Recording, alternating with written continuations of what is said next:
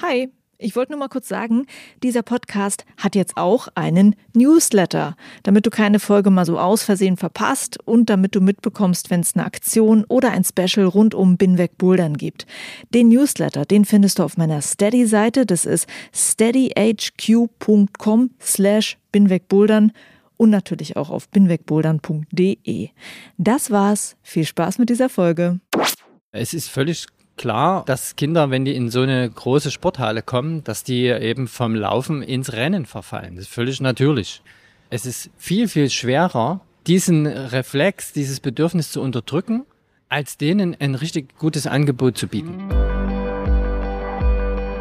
Hi und willkommen zur Folge 140 von Binweg Bouldern. Mein Name ist Juliane Fritz und in dieser Folge geht es um das Kinder- und Familienkonzept in der Mandala Boulderhalle in Dresden. Wenn es um schlaue Konzepte für Kinder in Boulderhallen geht, dann fällt oft der Name Mandala. Zumindest geht es mir so, dass ich immer wieder von Eltern höre, dass sie sich dort mit ihren Kindern besonders wohlfühlen. Und das ist schon etwas Besonderes, weil es mit Kindern in Boulderhallen auch schwierig sein kann.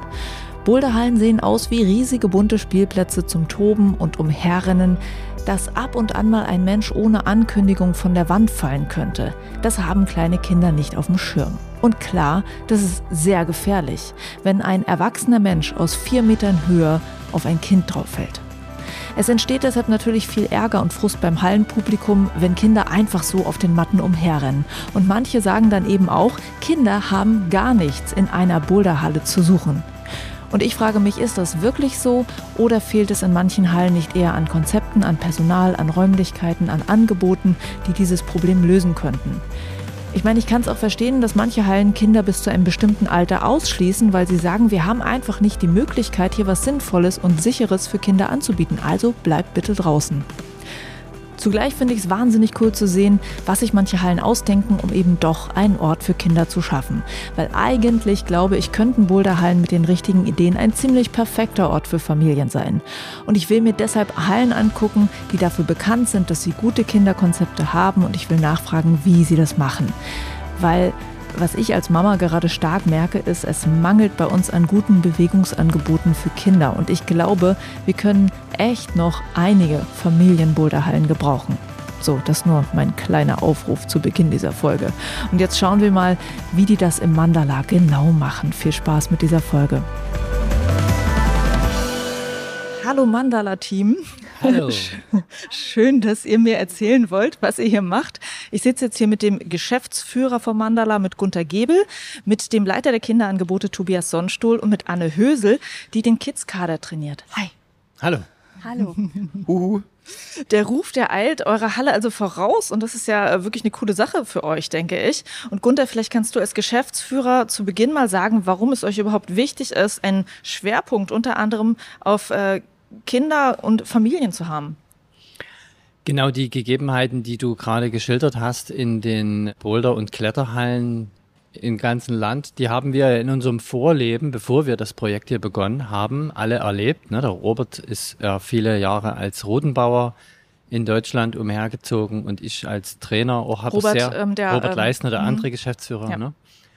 Und ich habe auch äh, als Trainer sehr, sehr viele Anlagen erlebt und gesehen.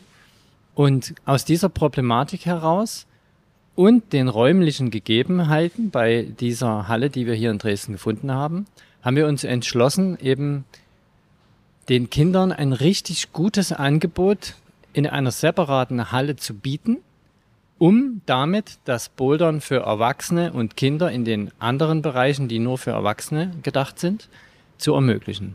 Und ähm, du bist äh, selber auch Vater, also kennst wahrscheinlich auch diese Elternperspektive. Äh, spielt wahrscheinlich auch rein für dich, oder? Auf jeden Fall. Also man äh, kennt dadurch eben die Bedürfnisse und Verhaltensweisen der Kinder und versteht die dann auch. Also Mhm. man, äh, es ist völlig klar, dass Kinder, wenn die in so eine große Sporthalle kommen, dass die eben vom Laufen ins Rennen verfallen. Das ist völlig natürlich. Ja? Die drehen auf, die haben Spaß, flitzen über die Matten.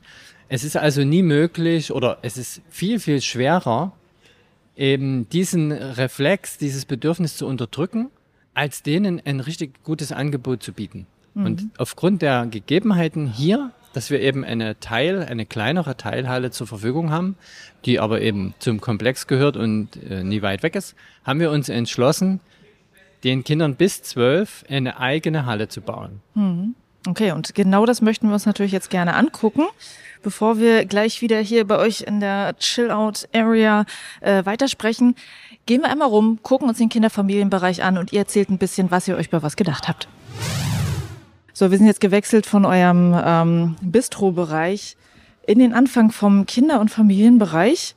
Und Gunther, magst du einfach mal anfangen zu erzählen, was wir hier sehen, beziehungsweise du kannst zusammen beschreiben, dass das jetzt ein Teil von diesem Kinder- und Familienbereich ist, den wir hier sehen, von, von dem Balkon äh, mit Kletterseilen und so weiter und so fort. Magst du mal sagen, was wir sehen, wer hier äh, klettern kann, darf und so weiter? Genau, also wir nennen den großen Teilbereich hier Familienhallen. Und ein Teil der Familienhalle ist die Kinderhalle, die wir wirklich speziell auf die Bedürfnisse von Kindern und jungen Jugendlichen bis zwölf ausgelegt haben. Zum einen haben wir eine geringere Wandhöhe gebaut. Der Anteil an senkrechten Flächen ist größer als in Erwachsenenbereichen. Wir haben eine weichere Matte gebaut, weil eben durch das geringere Gewicht ist auch die Eindringtiefe geringer und um den gleichen Schutzfaktor zu erreichen, muss der Druckverteiler eben weicher sein.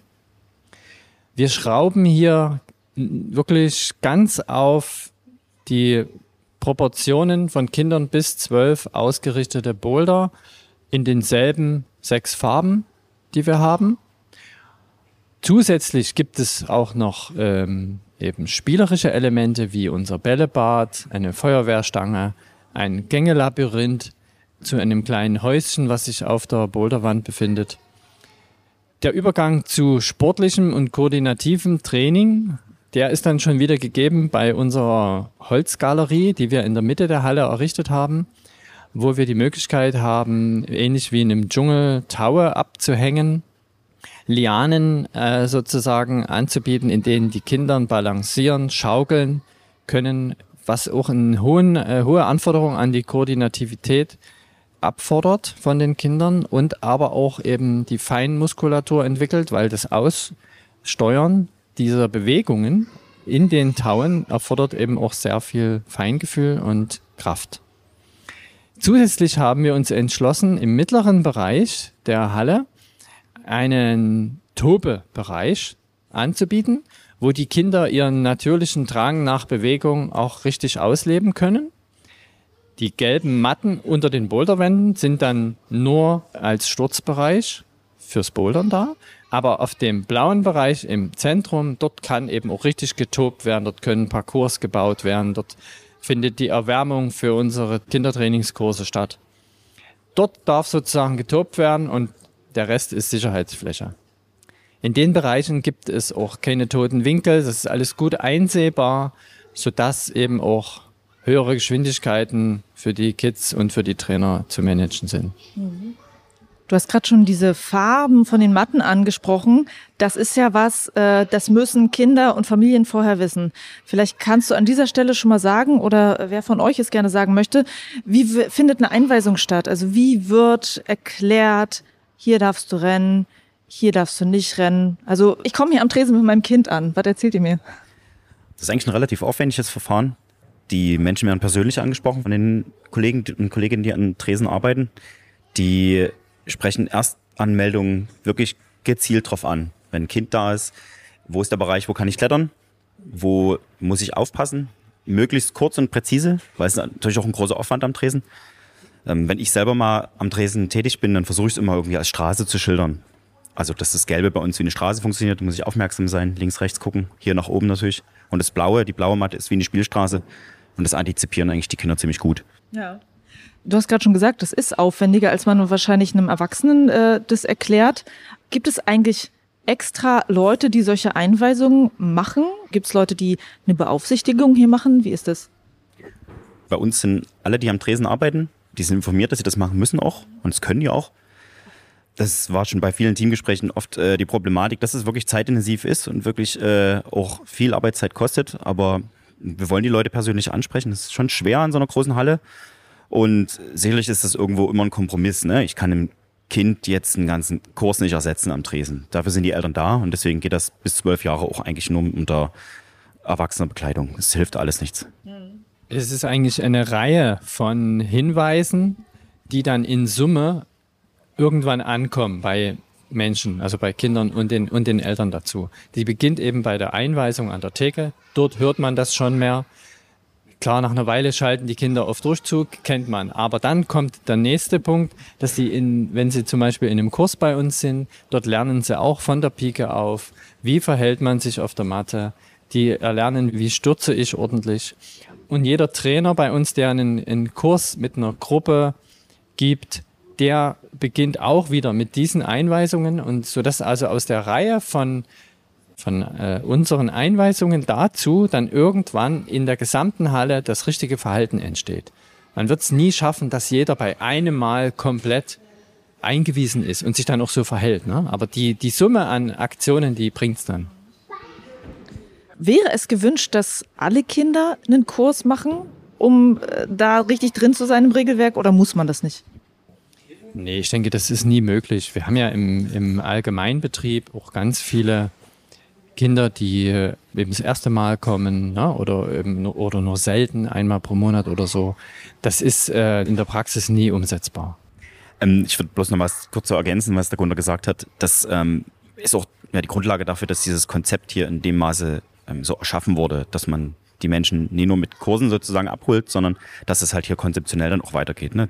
Diese angesprochenen Sachen mit den Blickwinkeln oder auch den spielerischen Elementen in der Mitte, wo halt auch die Konzentration mal ausgeschalten werden kann, um dann, wenn man an die Wand geht, es halt wieder neu starten zu können. Und ihr habt auch Schilder angebracht hier, ähm, was das ja auch immer wieder wiederholt, was die Eltern dann natürlich äh, lesen können und äh, worauf sie dann wahrscheinlich achten. Ähm, wir gehen mal runter die Treppe jetzt und schauen noch mal weiter. So, äh, die Treppe runter sind wir äh, jetzt direkt nicht in der Halle, über die wir gerade gesprochen haben, sondern in einem sehr kleinen Raum. Und ich denke, das ist wirklich so der Baby-Kleinkind-Bereich hier, oder? Genau, wir nennen das Kleinkindraum. Wir haben ja nochmal einen geschützteren Bereich gegenüber der großen Halle, wo man sich mit kleineren Kindern eben zurückziehen kann. Das Boulder-Angebot ist hier eben sehr spielerisch, wirklich auf kleine Kinder ausgelegt. Und hier sieht man ganz oft Familien oder Kleinstgruppen, die sich mal ein bisschen aus dem Trubel der vollen Kinderhalle zurückziehen und hier auch schöne Erlebnisse haben. Ja, also hier kann ich mir auch vorstellen, dass äh, wahrscheinlich, äh, wenn man hier mit einem wirklich kleinen Kind ist, dass das Kind hier auch Spaß hat. Es ist so eng geschraubt hier, dass ein kleines Kind auch wirklich die Möglichkeit hat, überall zu treten, überall zu greifen. Und das hast du ja dann in einer, sagen wir mal, normalen Halle nicht, dass diese enge Beschraubung da ist, äh, um überhaupt irgendwo raufzukommen. Also äh, ja, es ist Süß. Sehr schön. Und ähm, wie viel wird das hier genutzt? Das wird gut genutzt. Also wenn im Normalbetrieb was los ist, dann ist ja auch hier immer was los. Die Nutzung der Kinderhalle generell hat eine, eine ganz schön lange Anlaufzeit gebraucht. Eventuell, weil dieses Angebot bisher in den Kletter- und Boulderhallen gar nicht so üblich war. Und auch weil wir gefordert haben, dass bei den Kindern eben ein Erwachsener immer mit dabei sein muss bis zwölf. Und die Familien haben das aber tatsächlich gelernt und nach und nach auch schätzen gelernt, dass es hier eben dadurch dazu kommt, dass Kinder auch wirklich gemeinsam mit ihren Eltern bouldern gehen oder Sport treiben an den anderen Angeboten. Anfänglich war so ein bisschen die Tendenz, cool, wir können jetzt unser Kind dort reinwerfen und gehen rüber bouldern. Und dann haben sie aber wirklich schätzen gelernt, dass man mal mit seinen Kindern gemeinsam einen Sport ausübt, was eben gar nicht so oft vorkommt. Anne, du wolltest noch was sagen hier zum Kleinkindbereich. Ja, genau. Also gerade für Gruppen ist es hier eine gute Möglichkeit, dass man sich einfach mal zurückziehen kann. Gerade an Tagen, wo die Kinderhalle doch gut gefüllt ist, hat man hier halt einen kleinen Raum, wo man einfach ein bisschen Ruhe hat und explizit Bewegungen oder Sturztraining oder solche Sachen machen kann und die Kinder nicht äh, durch das Bällebad, Lautstärke oder andere Gruppen abgelenkt sind. Mhm. Äh, weiter geht's. Nächster Raum. Okay, an den Kleinkindraum schließt sich äh, auf der einen Seite ein Kindergeburtstagsraum an und auf der anderen Seite auch gleich noch einer. Es ist auch die Möglichkeit, als Gruppe sich zurückzuziehen gerade wenn man in so einer vollen Halle ist und die Kinder sind durch den Kindergeburtstag ohnehin aufgeregt, dann ist es natürlich auch schön, wenn man eine Rückzugsmöglichkeit hat. Wir haben hier viele Glasscheibenfenster in Richtung Kinderhalle, so dass man trotzdem ein Teil der Kinderhalle sein kann. Man kann das beobachten, aber kommt halt einfach zur Ruhe, kann ja einfach mal seinen Geburtstagskuchen essen oder sich zurückziehen. Dann, weiter geht's. In dieser Halle, äh, wo ihr gerade gesagt hattet, es geht so ungefähr bis zwölf, gibt's auch noch mal so eine kleine Wand. Ist wie so eine Erweiterung von diesem Kleinkindbereich. Ja, unser Anliegen war ja wirklich, wenn wir eine Kinderhalle machen, dann für alle Kinder. Und deswegen gibt's eben auch eine Babywand wo wirklich Kinder, die noch gar nicht richtig laufen können, aber sich eben mit allen vier Gliedmaßen bewegen können. Klettern kommt ja vorm Laufen. Und so haben wir also die Babywand, den Kleinkindraum und dann die Angebote in der richtigen Kinderhalle von blau bis gelb. Hallo Babywand und äh, jetzt gehen wir einmal durch diese Kinderhalle durch, über die wir die ganze Zeit schon gesprochen haben. Hier werden gerade schon ganz fleißig irgendwelche äh, Schaumstoffelemente gestapelt. also ein paar Kids sind hier heute schon unterwegs.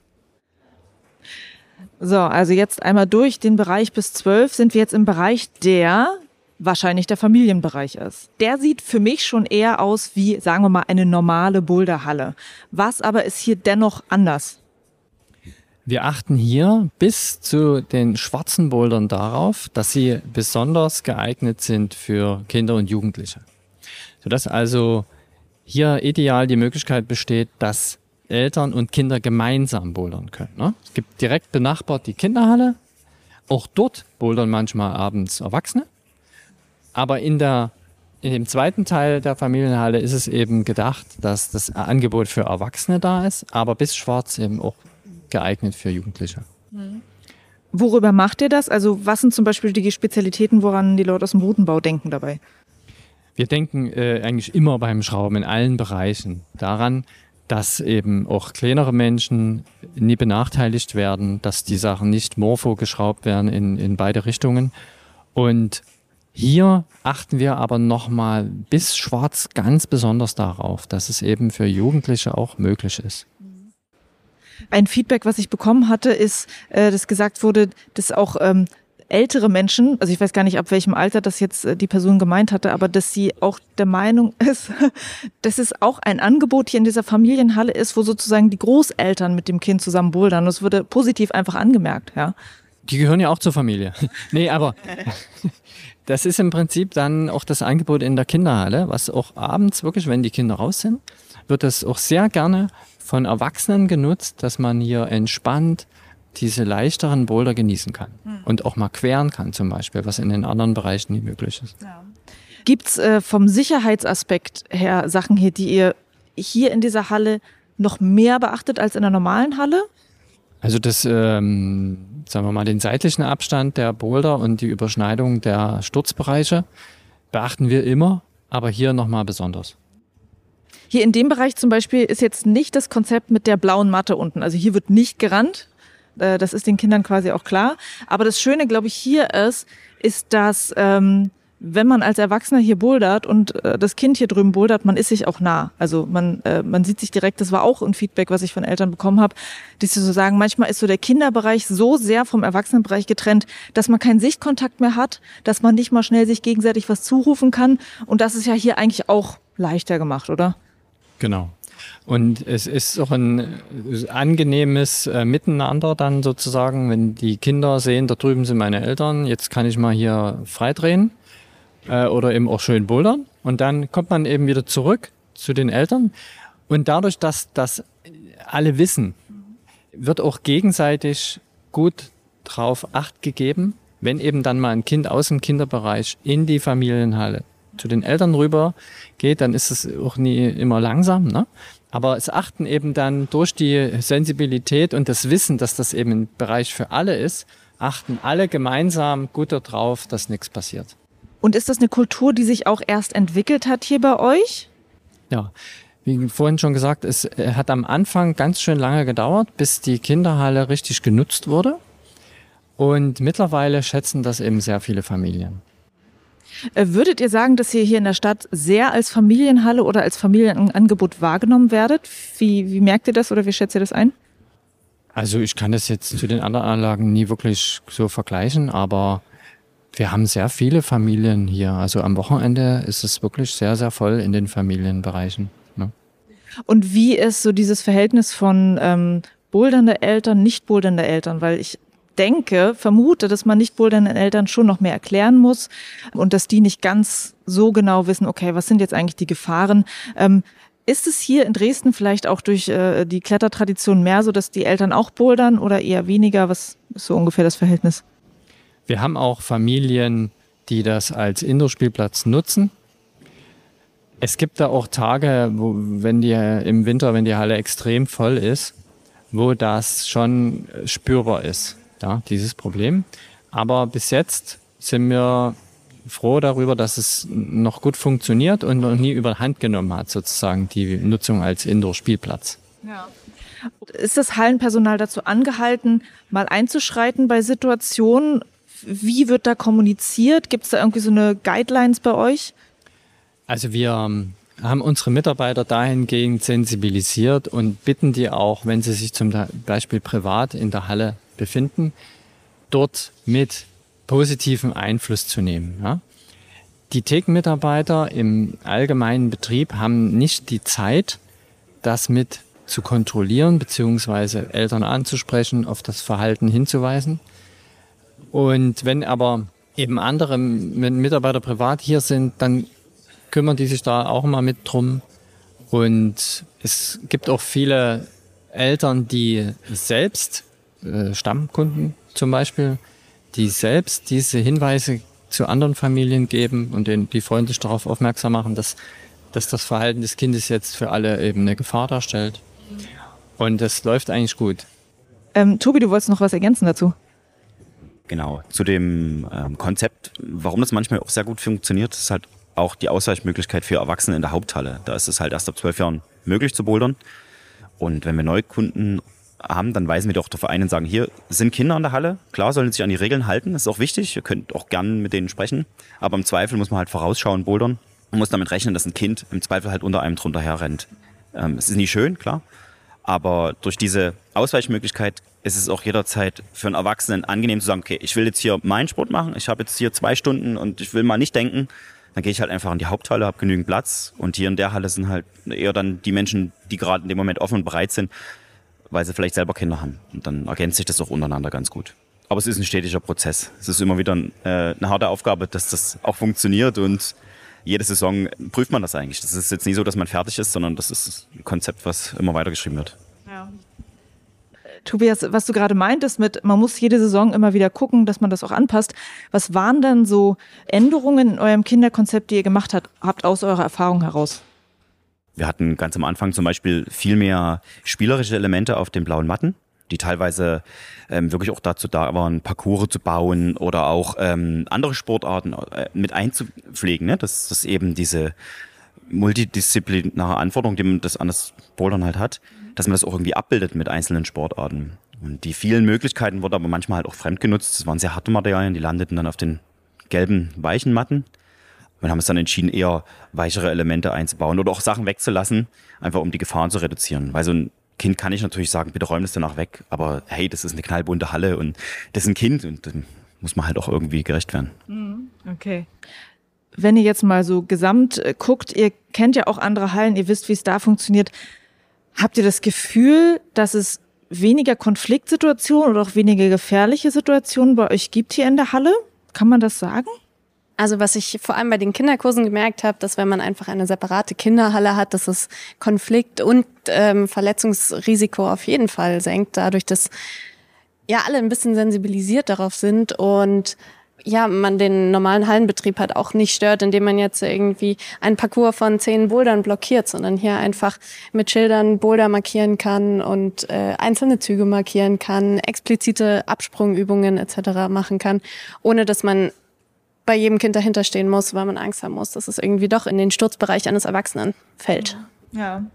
Äh, dann würde ich mal sagen, wir setzen uns mal wieder auf die äh, Couches drüben und quatschen noch ein bisschen weiter.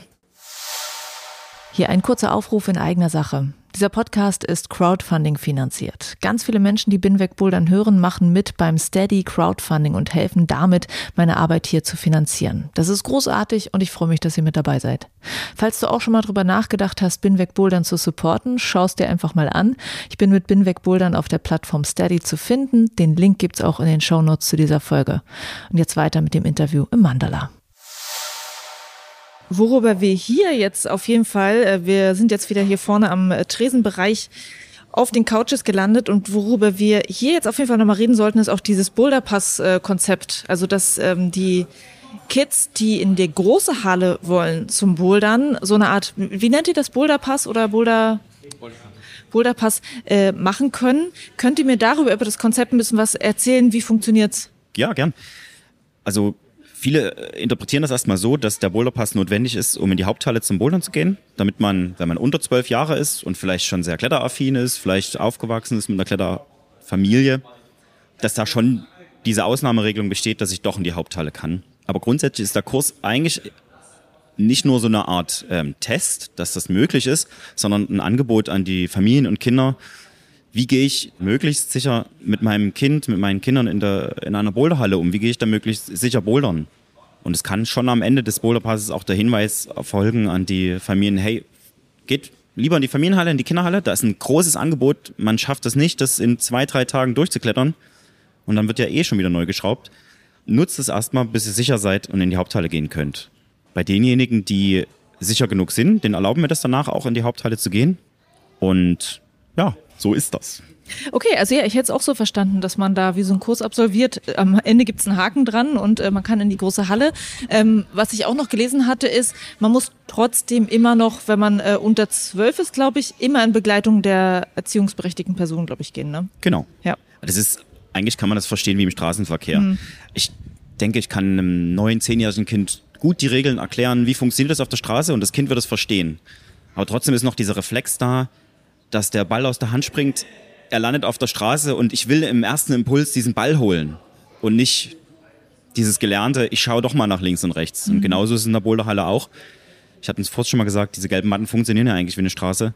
Und diesen Impuls, da ist es schon sehr gut und auch wichtig, dass ein Erwachsener dabei ist, um mhm. halt, ja, für dieses letzte Prozent Sicherheit auch da zu sein. Welche Inhalte hat dieser Kurs, wenn er dann gemacht wird? Also muss ich jetzt nicht komplett erzählen, aber so grob? Der geht anderthalb Stunden und eigentlich gehen wir auf die Besonderheiten mit den Kindern ein. Das ist ein Kurs, der richtet sich hauptsächlich an die Erwachsenen. Ähm, es sind spielerische Elemente drin, damit die Kinder auch angesprochen werden, damit auch Übungsmöglichkeiten live da sind, dass man das auch als Trainerin oder Trainer einschätzen kann, wie das funktioniert.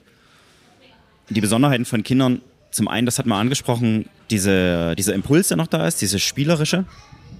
Dann die Wachstumsbesonderheiten. Also die Wachstumsfugen sind noch offen, der Körperschwerpunkt ist ein bisschen höher. Man hat einen anderen Blickwinkel, weil man halt einfach kleiner ist. Solche Sachen werden da spielerisch angeleitet, um auch den Eltern vor allem Verständnis zu, zu zeigen, was ist möglich mit dem Kind und was ist eigentlich gar nicht möglich. Mhm. Zum anderen sind es Sicherheitspunkte wie die größeren Sturzhöhen in der Haupthalle, die andere Falldynamik von dem Kind, die Möglichkeiten des Spottens. Was schaffe ich als Erwachsener überhaupt? Ne? Aus was für einer Höhe kann ich ein Kind auffangen? Geht das überhaupt? Traue ich mir das als Erwachsener zu? Und diese Kombination von Kind und Erwachsenen, die sind ja überall individuell und deswegen ist es auch wichtig, dass wir da einfach im Einzelnen drauf gucken.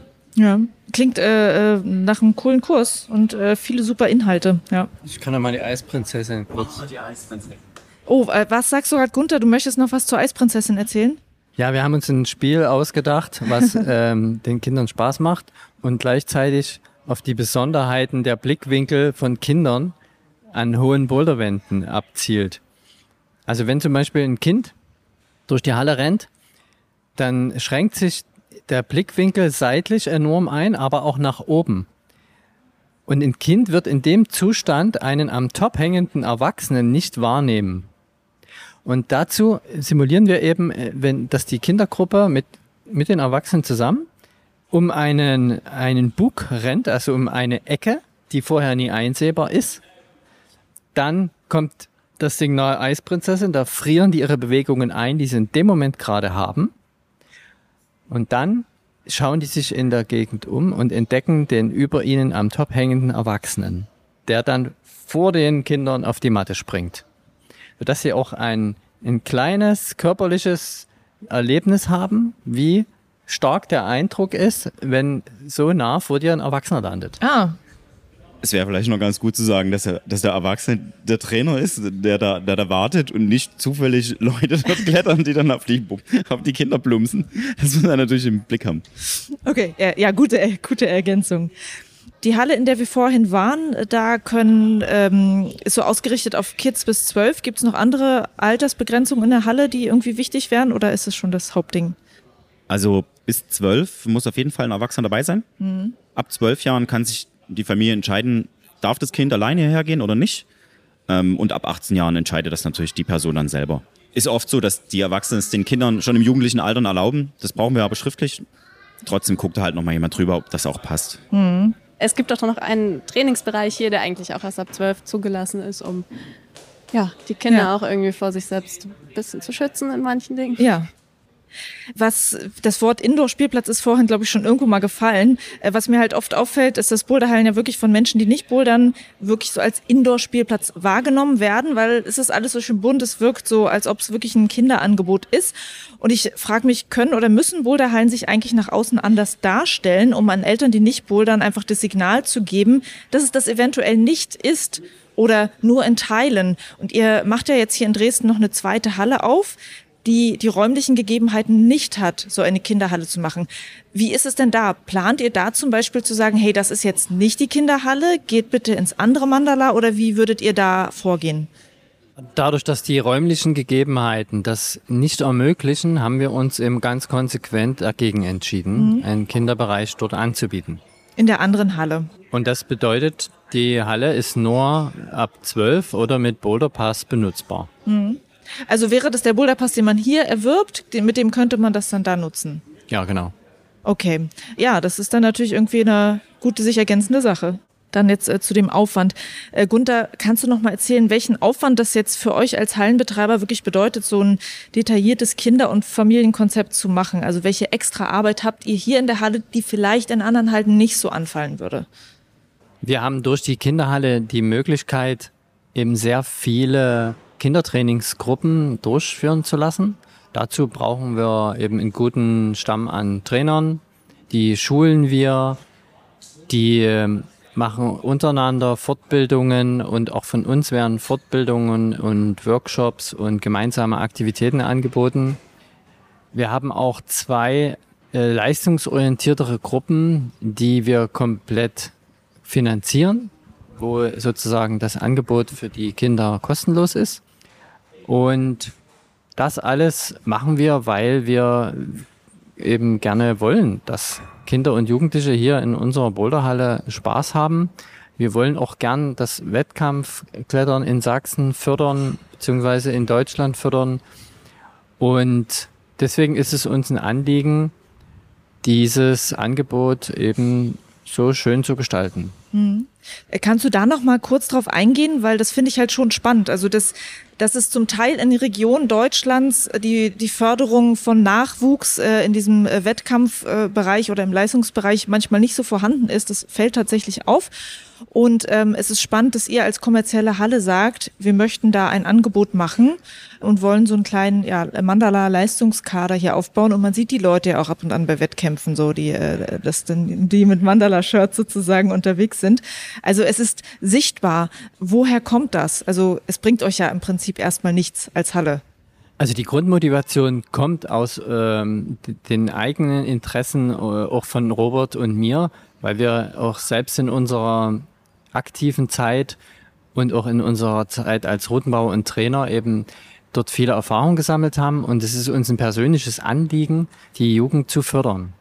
Es gibt in Sachsen natürlich zusätzlich auch wie in vielen anderen größeren Bundesländern einen Landesverband, der sich um den, um den Landeskader kümmert und dort auch ein Training anbietet. Ne? Also das ist alles auch da bei uns.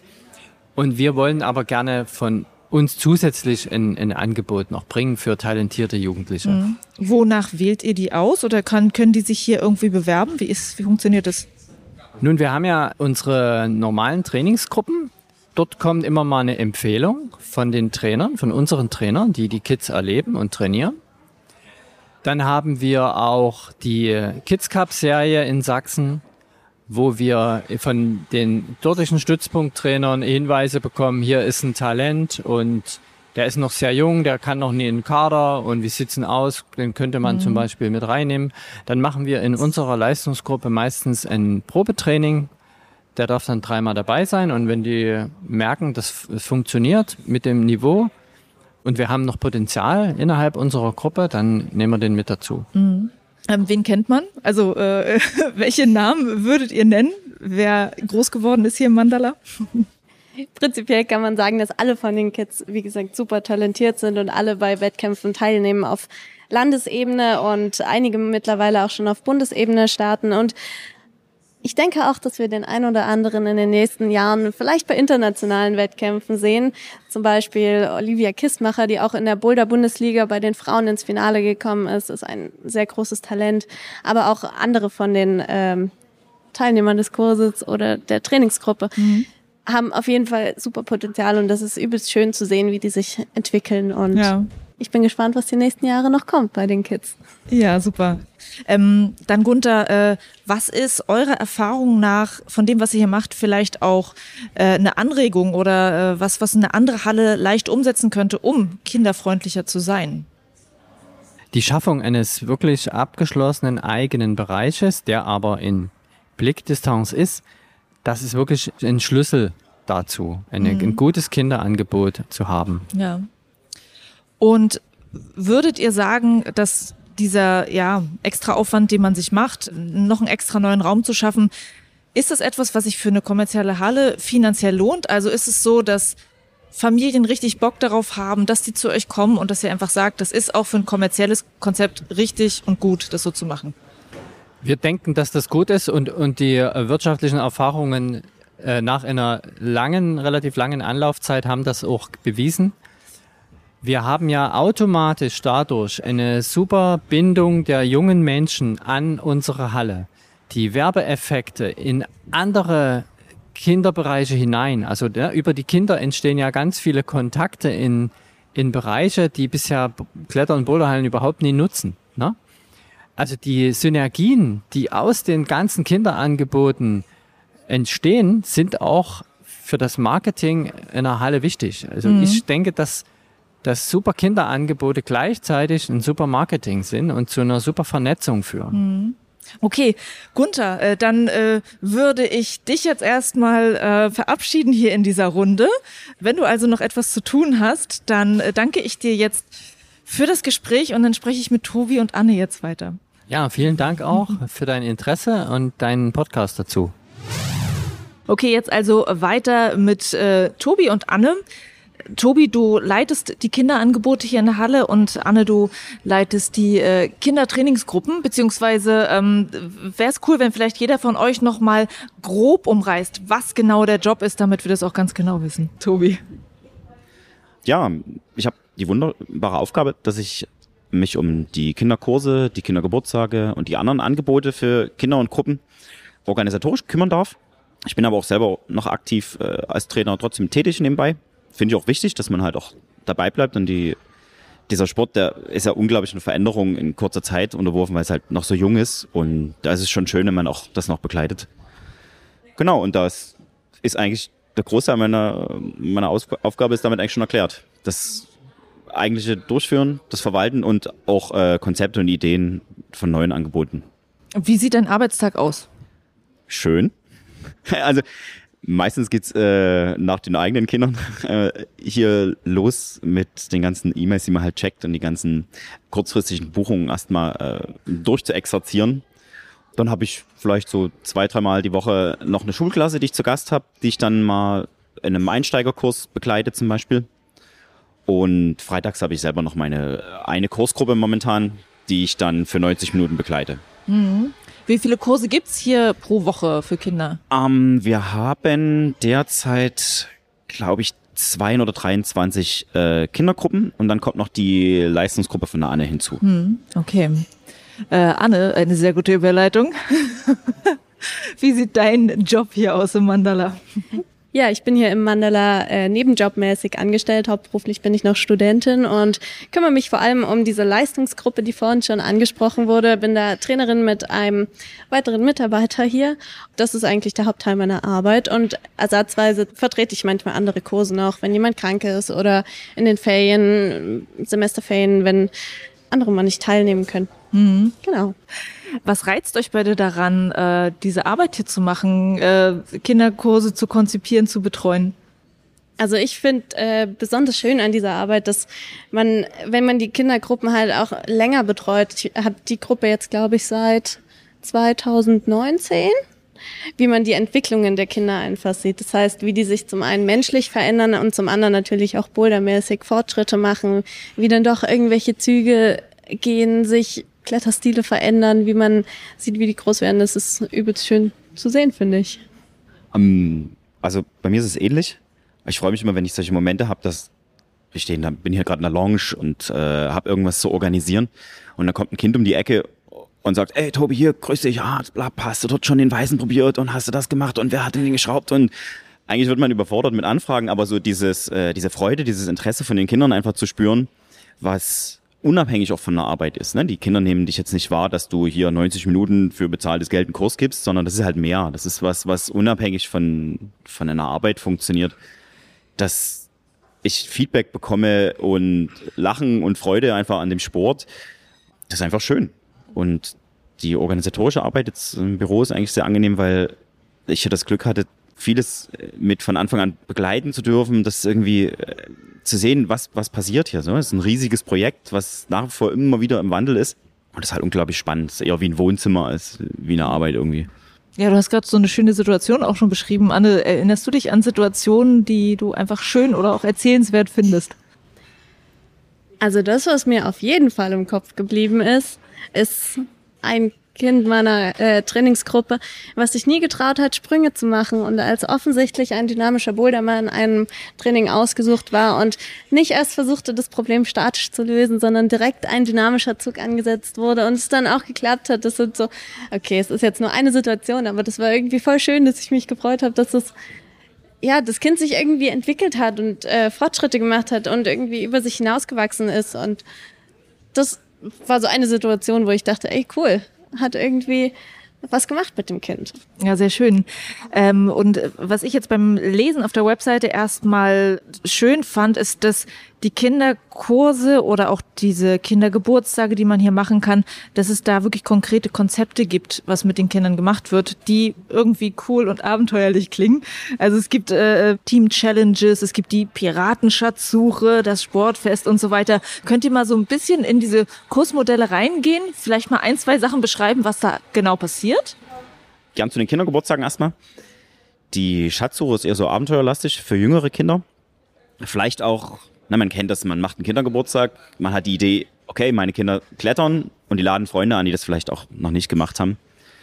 Dann wird es eher so runtergebrochen auf was Parcourslastiges, auf das Abenteuerliche, das Entdecken hinter den Bouldern, das Rätseln. Das ist auch ein fundamentaler Teil davon. Also die Kids, die machen erst einen Parcours durch die Halle, nehmen das als Piratenlandschaft wahr und finden irgendwann einen Schatz, der leider noch verschlossen ist und den man dann mit Rätseln, die man auch an der Boulderwand lösen muss, äh, öffnen kann. Das ist eher so diese Entdeckerfreude dahinter. Das ist nicht so dieser komplette Sportfokus, was in jungen Jahren auch ein Kind, gerade so im Breitensportbereich, noch gar nicht so anspricht. Das ist eher so dieses haptische, optische, dieses einfach entdecken, einfach bewegen, ohne dass da jetzt eine Schwierigkeit hinter einem Boulder ist. Das andere Konzept, was wir haben, ist das Sportfest. Das ist eher der sportlichere Teil. Da geht es darum, aus dem Individualsport Bouldern eigentlich einen Teamsport zu machen, wo man gemeinsam so viele Punkte wie möglich ergattern soll. Ne? Dass man nie gegeneinander arbeitet, sondern eben als Team funktioniert, sich unterstützt. Wir haben da versucht, so Sportarten aus anderen Bereichen zu nehmen, zum Beispiel Biathlon oder auch den Hochsprung, um das aufs Bouldern runterzubrechen, um eine neue Perspektive auf den Sport zu werfen, sodass beides möglich ist. Zum einen spielen und zum anderen wirklich echter Sport. Also das sind die Kindergeburtstage. Ja, genau, Kindergeburtstage und ähm, andere Kurskonzepte. Gibt es da noch etwas, was man beschreiben kann, weil es vielleicht anders ist oder besonders ist? Also das äh, Kurskonzept für die, ich sag mal, Breitensport-Boulder-Kurse, das ist überschrieben auf der Website mit Klettern ist, heißt frei sein. Und da wird es auch kurz angedeutet, dass Klettern ja eine Sportart ist, wo sich unser Sportgerät immer wieder ändert. Wenn ich jetzt Laufen trainiere, dann muss ich spezifische Muskeln trainieren, die ich sehr gut ansprechen kann und die dann hoffentlich, wenn ich das zum Beispiel als Wettkampf durchführe, funktionieren. Beim Klettern ändert sich das jedes Mal aufs Neue. Und diese Verschiedenartigkeit der Anforderungen, die versuchen wir auch mit spielerischen Methoden und Einblicken in andere Sportarten zu ermöglichen.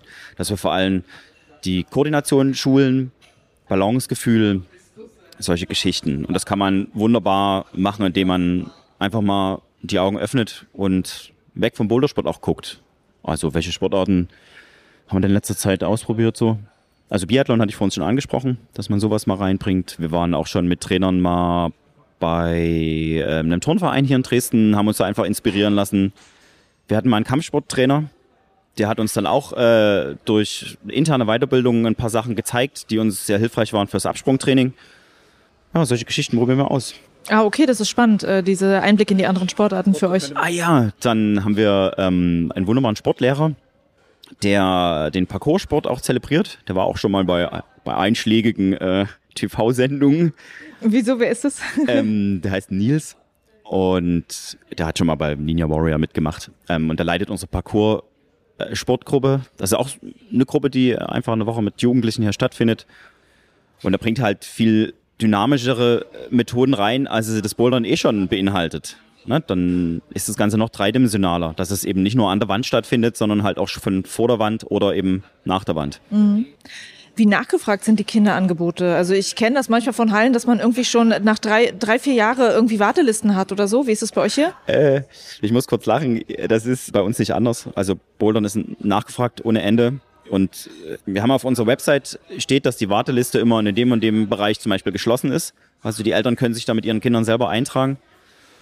Und trotz dessen, dass da, zum Beispiel jetzt ist gerade von sechs bis acht geschlossen, trotz dessen, dass da ganz klar gesagt wird, wo es nicht geht, muss ich bestimmt zehn E-Mails oder sowas in der Woche beantworten, wo ich dann die Leute leider vertrösten muss, weil es einfach nie möglich ist, die äh, Kinder innerhalb der nächsten Monate unterzubringen.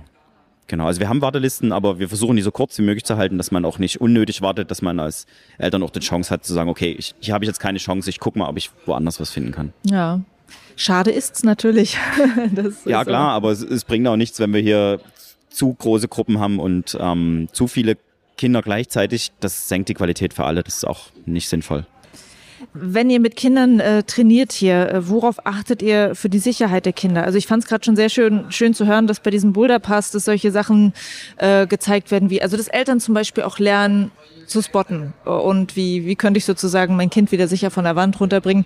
Auch das Thema Wachstumsfugen hattet ihr vorhin schon angesprochen, also dass bei Kindern bis zum bestimmten Alter es noch äh, Strukturen in den Händen gibt, die noch nicht ganz ausgereift, ganz fertig sind, da muss man sozusagen auf bestimmte Dinge achten. Könnt ihr da nochmal erklären, was ihr da tut, um also ich mache das jetzt mal unter Punkto Sicherheit, um einfach zu gewährleisten, dass die Kinder gesund auch diesen Sport machen.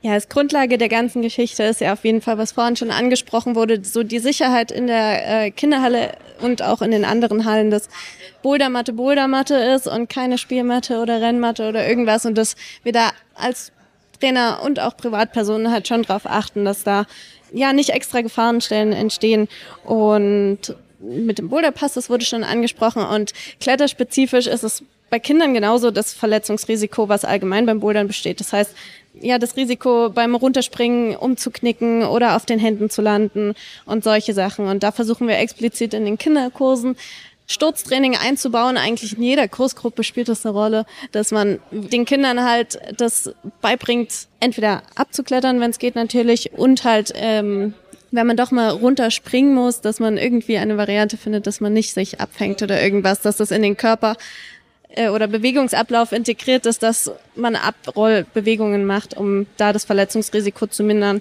Ja, dann spielt eine große Rolle, dass wir den Kindern auch beibringen, sich richtig zu erwärmen. Ich kann bei mir in der Kindergruppe sagen, dass wir halt neben den äh, Aufwärmspielen immer eigentlich den gleichen Erwärmungsalgorithmus haben. Das heißt, dass wir einmal kurz alle Gelenke durchbewegen, alle Körperpartien schon mal angespannt haben, dass man so halt dem Verletzungsrisiko vorbeugt. Und gerade was die Wachstumsfugen an den Fingern angeht, um halt vorzeitige Arthrosen, was ja dadurch kommen kann, wenn man zu zeitig an kleinen Leisten hängt oder zu kleine Griffe an der Boulderwand anfasst, dass wir da auf jeden Fall versuchen, das zu vermeiden. Also Campussport spielt im Kindertraining bei uns überhaupt keine Rolle und ich denke, dass wir alle auch sehr sensibilisiert sind, dass wenn ein Kind jetzt sagt, es hat Schmerzen in den Fingern, dass man das halt nicht einfach überhört oder dem Kind sagt, tape und mach weiter, soweit es geht, sondern dass man dann sagt, hey, das ist nicht normal in deinem Alter, das ist in keinem Alter normal und wir müssen jetzt gucken, wo das herkommt und heute vielleicht mal ein bisschen ruhiger die nächsten Wochen schauen, wie sich's entwickelt, dass wir da auf jeden Fall sensibilisiert sind, dann auch einzuschreiten und zu sagen, hey, hier sind jetzt deine körperlichen Grenzen gesetzt, dass man vielleicht jetzt doch mal eine Pause macht. Ja, und wenn dynamische Züge stattfinden, man äh, die Kinder bewusst darauf hinweist, nicht in die Schulter zu fallen und solche Sachen, dass man versucht, den Kindern von früh auf irgendwie zu zeigen, dass man gesund bouldern kann und auch auf sich und seinen Körper achten sollte. Ähm, ergänzend zu dem, was Anne gesagt hat, nochmal der Fokus darauf, dass bei uns Krafttraining, spezifisches Krafttraining, zum Beispiel am Campusboard, nie vorkommt im Kurskonzept. Gerade im Breitensport, aber auch im Leistungssport ist es zur Erlernung der Grundbewegung einfach nie notwendig. Ich kann das äh, an großen Griffen lernen und später, wenn ich denn ausgewachsen bin und das Risiko vielleicht kleiner wird, kann ich das ja gerne perfektionieren und kann an meiner Kraft feilen, aber die Bewegungsschulung, die Technik steht im Fokus. Ähm, ist es so, dass ihr im Routenbau dann auch bestimmte Dinge beachtet? Also, dass ihr jetzt in der Familienhalle eher besonders ergonomische Griffe habt und so? Äh, ist es ein bisschen anders noch als zur Haupthalle? Im Route-Setting-Konzept vom Robert und vom Johannes ist das, das der große Fokus vor allem darauf, äh, dass es ergonomisch sich für Kinder anfühlt, dass es zu den Größen, je nach Alter, gut passt. Das fühlt sich, wenn man als Erwachsener daran klettert, gleich komisch an. Das kann man auch selber mal testen. Da kann man auch mal die Perspektive wechseln, wenn man als Erwachsener an Kinderbouldern was probiert und dann lässt man mal sein Kind an einem Erwachsenenboulder klettern. Das ist einfach ein sehr schöner Perspektivwechsel. Das ist im Root-Setting-Konzept auf jeden Fall enthalten. Genauso wie wir das auch mit der Hauptteile umsetzen, versuchen wir den leichteren Farben die Schwierigkeiten möglichst im unteren Bereich zu halten, dass das Verletzungsrisiko minimiert wird und dass auch die Top-Griffe von den leichten Routen eher weiter unten sind. Also die niedrigere Höhe in der Kinderhalle wird dadurch nochmal ein Stück weit verringert, so dass man halt auch als Kind, was das erste Mal da klettert, auch Erfolgserlebnisse hat, selbst wenn vielleicht ein bisschen Höhenangst schon dabei ist oder wenn die Eltern eben sehr vorsichtig sind, was prinzipiell nicht verkehrt ist am Anfang, trotzdem schöne Momente zu generieren. Ja, äh, ihr habt gerade schon auch davon erzählt, dass ihr viel ähm, guckt, dass ihr geschulte Trainerinnen und Trainer habt und dass es da auch Weiterbildung gibt, dass auch ihr in, also ihr als Trainerin und Trainer so in andere Sportarten mit reinluschern könnt. Ist das alles hallenintern, was gemacht wird? Ähm, die Schulungen, geht ihr da auch mal irgendwo hin? Weiß ich nicht, es gibt ja auch beim DAV ähm, die Möglichkeiten, sich weiterzubilden. Also wo kommt das Wissen her? gibt es zum Beispiel auch Pädagogen bei euch irgendwie, die aus irgendwie noch einem ganz anderen Bereich kommen? Also wir sind ja auch Menschen in erster Linie und wir finden es auch schön, wenn wir mal woanders sind und wenn wir was anderes ähm, mitnehmen können. Ich hatte vorhin schon mal angesprochen, dass wir mal beim Dresdner Turnverein waren, wo wir reingucken konnten. Da war eine Trainerin, die einfach in dem Bereich, ja, war das Leistungssport? Ja, die macht auch Leistungssport im Turnbereich. Und die hat uns das direkt angeboten. Mensch, das könnten wir doch mal zusammen als Team-Event auch machen. Und das haben wir gern angenommen und durften dort mal so ein Leistungstraining mitmachen. Es war also um die Frage zu beantworten, sehr anstrengend. Aber auch natürlich sehr schön, einfach andere Elemente zu probieren, sich auszutauschen mit den Sportlern, die dort vor Ort waren. Und aber auch Dinge, die ihr für euch fürs Kids-Training hier umsetzen könnt, damit Fall. rauszunehmen. Also man, so. ja. das, sind, das sind eher Anregungen, die wir unseren Trainern gern mitgeben wollen. Wir machen aber auch gezielte Weiterbildung direkt vor Ort. Wir hatten jetzt im Juli eine Weiterbildung zur Analysefähigkeit. Äh, wie erkenne ich eine, wie ein Boulder zu lösen ist oder welche Möglichkeiten sind da sinnvoll möglich und wie bringe ich das natürlich auch schnell den Kindern bei? Das ist auch was, was eine sehr schöne Aufgabe ist, wenn ein Kind auf einen wirklich aktiv zukommt und sagt, hey Tobi, wie geht denn das und das? Und dann guckt man sich den Boulder an, hat drei Sekunden Zeit, das zu analysieren, wenn man den Boulder nicht kennt, um für das Kind eine Idee mitzugeben, zu unterstützen, dass es das selber versuchen kann. Es geht ja nicht darum, die Lösung vorgefertigt weiterzugeben, aber eben Anregungen zu schaffen. Und diese Analysefähigkeit halt zu entwickeln, da haben wir jetzt intern einen ganzen Tag Weiterbildung gemacht. Ich bin doch froh, dass wir die Möglichkeiten ja haben, weil ja, ich finde, das ist schon was Besonderes. Mhm. Ja. Anne, vielleicht kannst du noch mal ein bisschen mehr auch aus den Leistungsgruppen erzählen, was du da machst. Wie trainiert ihr? Wie oft trainiert ihr? Also ähm, wie sieht die Arbeit da aus? Ja, wir als ähm, Leistungsgruppe vom Mandala trainieren einmal in der Woche für zweieinhalb Stunden. Und das sieht eigentlich so aus, dass ich mich mit dem anderen Trainer, mit dem ich das zusammen mache, mit dem Luis zusammensetze, dass wir uns eine halbe Stunde so überlegen, was ist heute der Schwerpunkt des Trainings, dass wir uns ähm, ja um diesen Schwerpunkt des Trainings äh, eine Erwärmung ausdenken mit Mobilisation, Körperaufwärmung und uns dann im Hauptteil vor allem auf diesen Schwerpunkt äh, beziehen, sei es Plattenklettern, sei es dynamische Züge machen, sowas in der Art. Und ja, dann haben wir meistens noch eine Abschlussrunde mit entweder einem spezifischen Krafttraining, um Stabilisierungsübungen zu machen und die Körperspannung zu stärken und sowas. Und einem, ähm, ja, einer Abschlussdehnung. Und wir sind eine Ergänzung zu den Kaderstrukturen, die sowieso bestehen. Das heißt, alle unsere Kids sind eigentlich im Landeskader oder in Kaderstrukturen von ihrem Verein eingegliedert und wir wollen als Ergänzung dazu dienen. Und wir legen auch äh, ziemlich großen Wert darauf, jetzt nicht die Kids explizit auf die Wettkämpfe zu pushen, sondern auch den gemeinschaftlichen Aspekt ein bisschen mehr im Vordergrund zu haben und versuchen, die Gemeinschaft in der Gruppe auch ein bisschen zu fördern. Ja. Wenn du das schon so explizit sagst, so ähm, wie nimmst du das wahr? Wie groß ist da so ein Drang zu äh, abliefern müssen, Perfektion da und ähm, wie sehr muss man vielleicht dann auch manchmal versuchen, das so ein bisschen zu regulieren? Ich finde es immer sehr spannend, wenn ein Kind neu in unsere Gruppe kommt, dass man merkt, dass äh, eine sehr große Aufregung noch besteht und dass einige von den Kids am Anfang immer oder sehr schüchtern waren und so geguckt haben, ob jetzt einer von uns Trainern schaut. Und ich denke, dass wir das mit der Zeit irgendwie mehr und mehr schaffen, zu zeigen, hey, ja, wir sind eine Trainingsgruppe und wir wollen auch, dass die Kids sich irgendwie entwickeln und für sich selbst besser werden, aber dass wir nicht diejenigen sind, die jetzt sie dafür bewerten oder aus der Gruppe schmeißen, wenn sie jetzt den weißen Boulder nicht geschafft haben. Und es ist schön zu sehen, wenn die sich entwickeln und in Wettkämpfen gute Platzierungen machen, aber das ist nicht das Ziel, die Kinder auf Platz eins im Sachsen Cup zu treiben. Und wir wollen die auch schon, dass sie sich gegenseitig pushen. Und das ist richtig schön zu sehen, wenn die zusammen einen Boulder probieren, dass der eine den anderen irgendwie auch vorantreibt und anfeuert und das dann irgendwie das auch ein Gemeinschaftsprojekt und Gemeinschaftserfolg werden kann. Aber wir wollen sie nicht als Konkurrenz schüren und dass sie gegenseitig im Training irgendwie den Spaß verlieren, dadurch, dass sie sich unter Druck gesetzt fühlen. Mhm. Wodurch gelingt sowas? Was würdest du sagen? Ja, ich glaube, die Grundlage ist, dass die Gruppe an sich gut funktioniert und harmoniert. Das versuchen wir halt immer dadurch zu schaffen, dass wir zur Erwärmung irgendwelche gemeinschaftsförderlichen Spiele spielen, dass die Kids sich untereinander kennenlernen und miteinander agieren und in, weiß ich nicht, Pyramidenbauübungen halt auch Vertrauen zueinander aufbauen und sich insgesamt als Gruppe einfach gut verstehen. Es ist dennoch so, dass die bei Wettkämpfen halt oft in den gleichen Altersgruppen sind und direkte Konkurrenten. Und im Training versuchen wir halt genau das nicht zu erreichen, dass sie gegeneinander klettern, sondern sich halt positiv hm. pushen und positive Konkurrenz darstellen.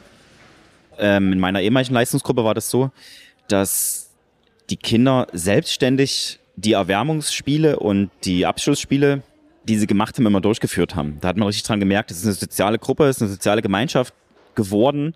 Da geht es nicht darum, wie alt ist jemand oder wie gut hat er abgeschnitten, sondern einfach um dieses gemeinsame Tun. Und man konnte als Trainer dann sich daneben setzen, man musste nichts mehr tun, das wurde selbstständig durchgeführt, inklusive Regeleinhaltung, wie das eben in einer sozialen Gruppe funktioniert. Und das ist wunderschön zu sehen, dass es möglich ist. Auch wenn es sicherlich schwere Arbeit ist und nie immer funktioniert. Mhm. Aber das sind ja auch keine Roboter, das sind ja auch Kinder und daran arbeiten wir. Ja. Anne, gibt es eigentlich auch so Situationen, wenn Kids dann auf dem ersten Wettkampf waren oder auch schon mehrere Wettkämpfe hatten und da ein großer Frust irgendwie aufkommt über die Leistung? Redet ihr dann dafür miteinander oder ist es auch so ein wirklich so ein Verhältnis, wo dann, wo dann das angesprochen wird und geguckt wird, hey, wie gehen wir eigentlich damit um?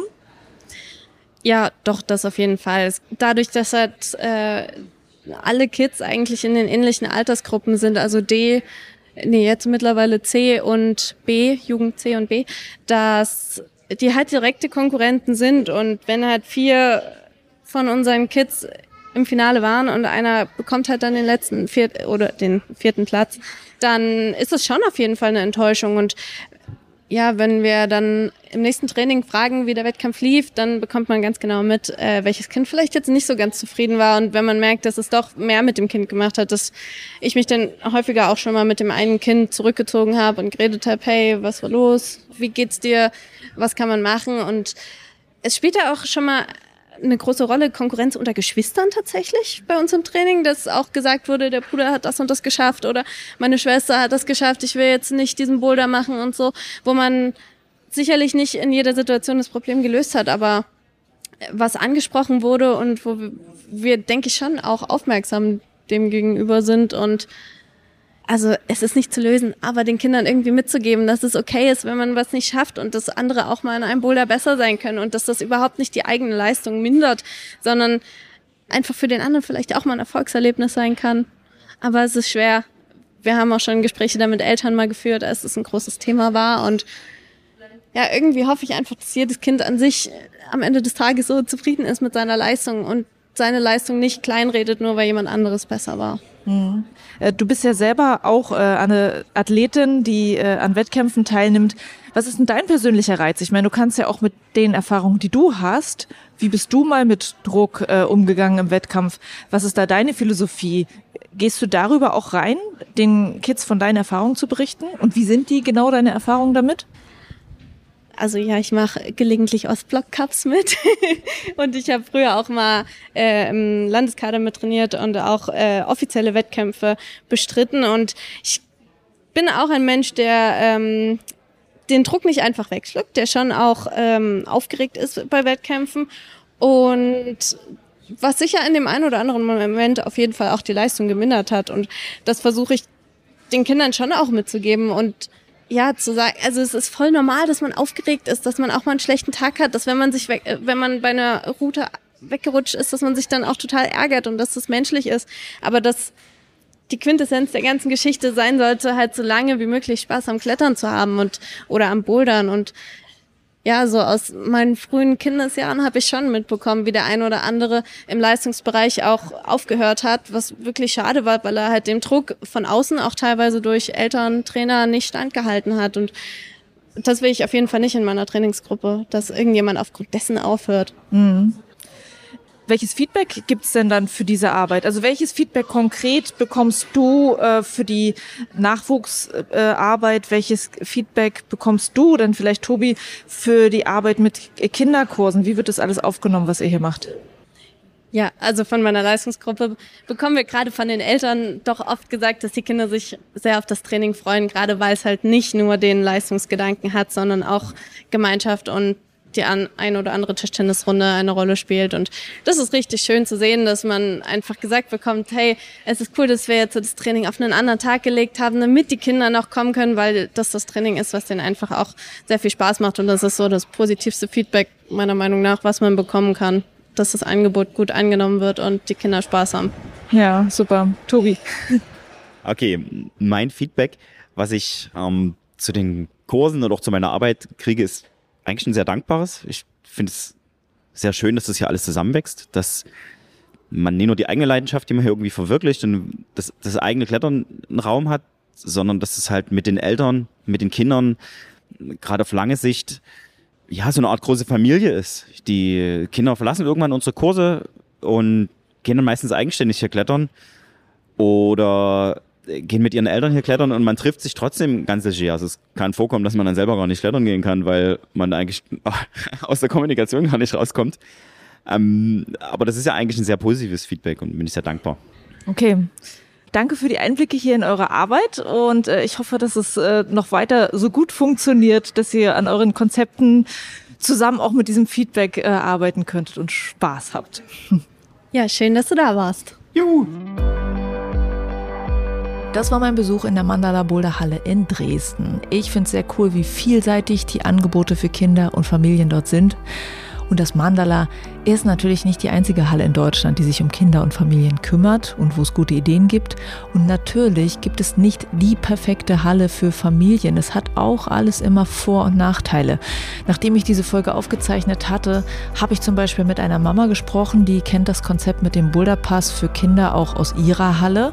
Ihr Kind hat den Pass für ihre Heimathalle und kann sehr gut bouldern, darf aber trotzdem in andere Hallen nicht mit rein, weil der Pass eben nicht hallenübergreifend gilt. Das ist zum Beispiel der Knackpunkt von diesem Konzept, das ansonsten natürlich ziemlich sinnvoll ist. Ich bin im Moment noch dabei, weitere Gespräche zum Thema Kinder in Boulderhallen zu führen und ich werde dann natürlich auch solche weiteren Themen mit aufgreifen, die ich durch euch bekomme. Seid gespannt darauf, das war's für diese Folge. Juliane mein Name und ich bin wegbouldern.